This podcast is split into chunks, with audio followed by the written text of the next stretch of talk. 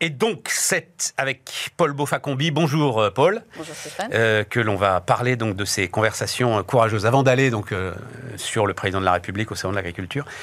Donc voilà, petit manuel de conversation courageuse. Euh, vous êtes coach hein, euh, et, et, essentiellement c'est, et d'ailleurs euh, toute la deuxième partie du petit bouquin sont des exemples justement concrets, anonymisés évidemment, mais concrets de ce que vous avez rencontré dans les entreprises. Et donc ces conversations courageuses, c'est celles que, alors vous avez vous avec un certain nombre de vos clients hein, qui sont chefs d'entreprise, mais on comprend bien, Paul, c'est celles que le chef d'entreprise à un moment ou le manager, on va dire ça comme ça, le chef d'équipe Ouais. Doit avoir. Alors, qu'est-ce qu'une conversation courageuse et à quelles conditions?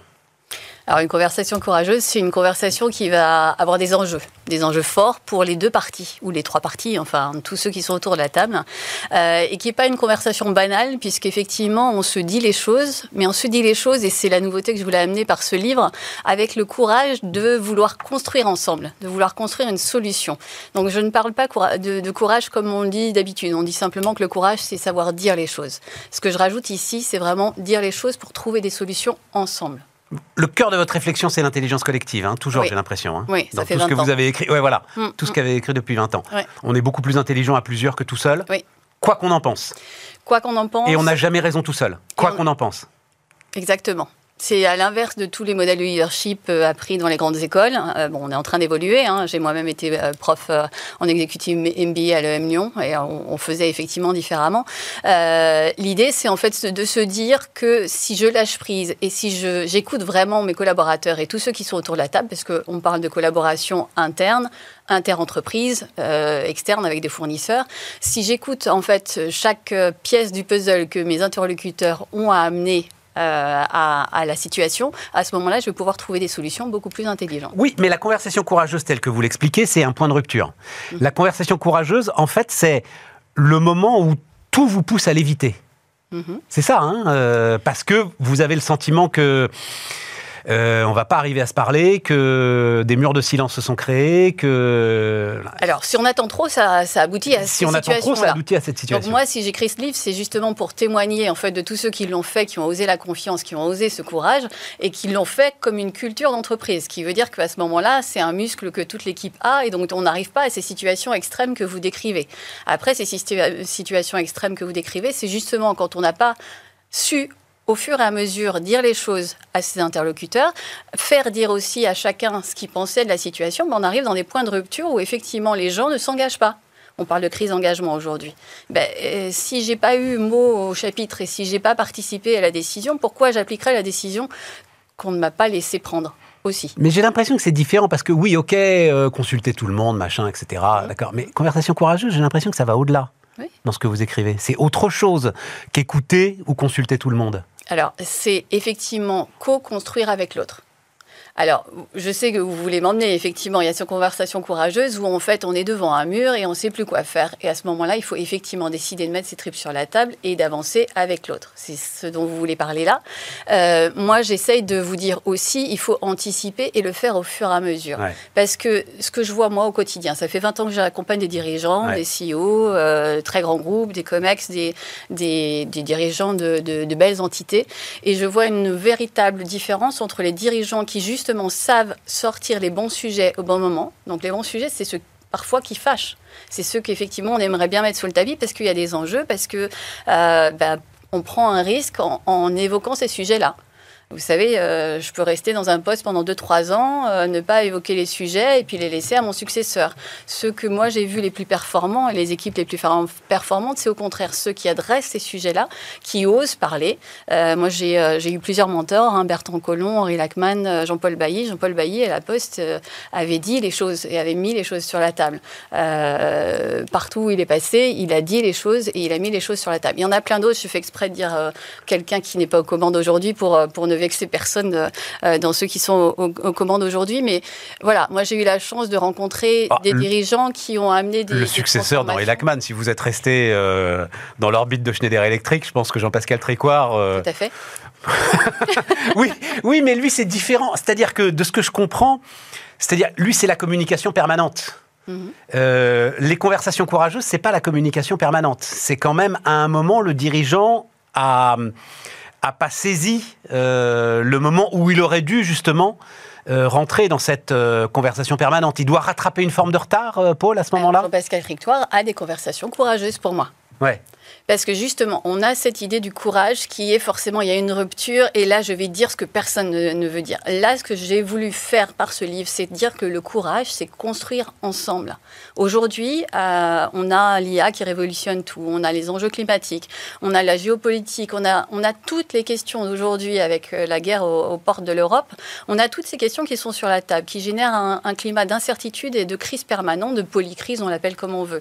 Il y a un moment où, effectivement, on on doit mettre tous ces sujets sur la table. Plus il y a d'incertitudes et plus il faut mettre de la confiance. La confiance, ça vient du courage de dire les choses pour construire des solutions ensemble. Parce que si on dit seulement les choses c'est facile de dire les choses. À un moment, on peut même le faire pour blesser l'autre ou pour euh, renverser la table. C'est ce qu'on appelle le courage. Mais ça, ça correspond à tout le, style de leadership que vous décriviez tout à l'heure. T'as raison. Il faut savoir, il faut faire, il faut tout pouvoir, être tout puissant.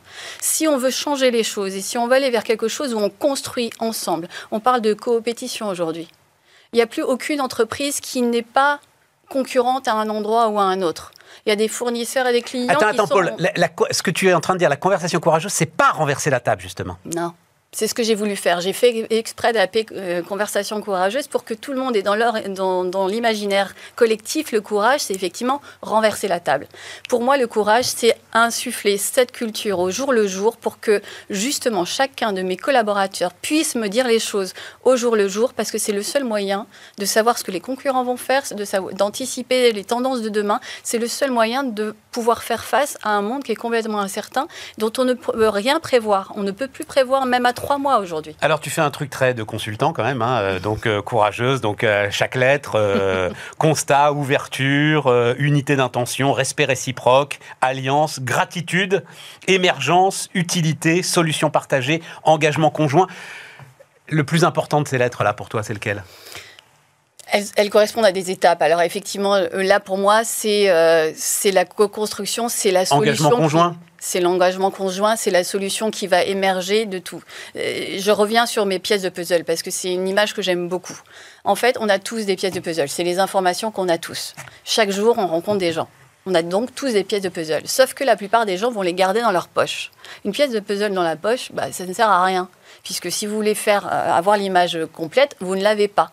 Donc pour moi, ceux qui arrivent à insuffler les, conversations courageuses comme culture d'entreprise vont faire en sorte que quiconque autour de la table, qu'il soit hiérarchique, pas hiérarchique, à quel que soit son niveau dans l'organisation, va se sentir responsable d'apporter sa propre pierre au puzzle. Et donc c'est parce qu'on va mettre tous ensemble ces pièces-là sur la table qu'on va avoir une réalité et des solutions. Donc on va avoir le bon diagnostic, vous savez, Einstein, il disait si j'avais 55 minutes, je passerais 50 minutes à poser la bonne question. Aujourd'hui, on fait plutôt l'inverse. eh bien, si on met chacun ses pièces du puzzle, c'est les 50 minutes pour définir le problème. Une fois que j'ai défini le problème, la solution, elle est facile. Pour moi, ce que je, voulais, je voulais passer un message d'espoir. C'est super intéressant. Hein. mais ça veut dire, alors, c'est réflexion de boomer, il n'y a plus d'autorité à ce moment-là. Ben, c'est une autre autorité. C'est trouver une autre valeur ajoutée. Je n'ai pas une valeur ajoutée en tant que leader parce que je sais, j'ai une valeur ajoutée parce que j'arrive à être comme un chef d'orchestre qui tire le meilleur. Mais à la fin, si les autres ne me font pas émerger une, solution, bien sûr, je suis leader, je suis responsable. Moi, je travaille tous les jours avec des CEO. Hein, euh, je ne vais pas leur dire euh, non, maintenant il n'y a plus d'autorité. C'est pas vrai. Il y a une autorité. Enfin, j'en ai croisé quelques-uns qui n'avaient aucune autorité, Paul, hein, donc je te euh, tranquillise là-dessus. oui, mais moi, le propos, c'est pas de dire vous ne décidez plus. C'est vous décidez différemment in fine, il y a des, enfin je veux dire, il y a des, il y a tous les jours des échéances. Donc on ne peut pas se dire qu'on va attendre que la solution émerge. Parfaitement d'accord avec toi. ça émerge le Il y a tous les jours des échéances et j'aime beaucoup cette image du puzzle, c'est-à-dire que, euh, comme tu l'as dit, les les signaux faibles, on va dire ça comme ça, euh, deviennent forts tellement vite mm. que euh, il faut être à l'écoute effectivement de toutes les parties prenantes de l'entreprise en permanence pour être sûr de ne pas en rater quelques-uns. Ça. Euh, et les dirigeants dont, moi je vous parle, parce que ça fait 20 ans que je, côtoie beaucoup de dirigeants, et si j'en parle, c'est parce et si je donne des exemples, c'est pour dire, c'est pas juste de la théorie. Si on veut passer de l'entreprise solution en théorie à la pratique, ça veut dire qu'on rend chacun acteur et responsable Alors, à tous les niveaux de l'entreprise. J'en viens à Macron. Hmm J'en viens à euh, cette scène quand même. euh, alors, il avait déjà fait le truc au grand débat euh, après les Gilets jaunes, mais donc il est là en bras de chemise, tout le monde est autour de la table et on y va et on parle très librement et on a l'impression que chacun amène sa pièce de puzzle justement. Mhm. Sauf qu'à la sortie, il se passe rien. Et je me dis qu'à ce moment-là, le dirigeant, alors, il vient de perdre tout son crédit. Alors là, on est dans une. Alors moi, je Essaye de remettre ça dans une. je Je veux vous pas, parle de te- je veux pas l'entreprise, t'embêter avec euh, Non, non, moi, si je- moi, pas je parle de l'entreprise. Je comprends tout à fait. Remets-toi dans une entreprise. Si je prends le risque de cette conversation courageuse, de, de, de ce grand creuset dans lequel, duquel doit jaillir la solution pour l'entreprise, et qu'en fait, euh, mais j'ai pas euh, la solution. Alors, en fait, là, il y a, y une, il y a une condition. Euh, tu me demandais tout à l'heure les conditions des conversations courageuses. Les conditions des conversations courageuses, c'est que chacun prend sa part. Je décide de sortir mes pièces de puzzle ou pas. Si je les garde dans ma poche, la personne en face de moi, elle ne peut pas avoir la, la solution, euh, la, la meilleure solution possible. La meilleure solution possible, Chacun prend sa part et ça veut dire aussi chacun doit être prêt au compromis? Alors compromis, c'est un mot qui euh, faut faire attention parce que tout le monde entend des choses compromis, compromission. Moi, j'aime pas tellement ce, euh, ce- ce mot-là. Moi, je dirais que chacun doit être prêt à faire sa part du chemin pour que ce qui va émerger soit engageant pour tous. C'est pour ça qu'en fait, vous savez, souvent les dirigeants me disent, euh, quand, quand ils me demandent un accompagnement, ils me disent bon bah rencontrez, rencontrez chacun et puis moi je veux pas être là. Et moi je leur dis bah au contraire, faisons-le ensemble. Faisons un vrai séminaire d'équipe et là, tout le monde est là pour entendre votre euh, voix comme euh, chacun des acteurs.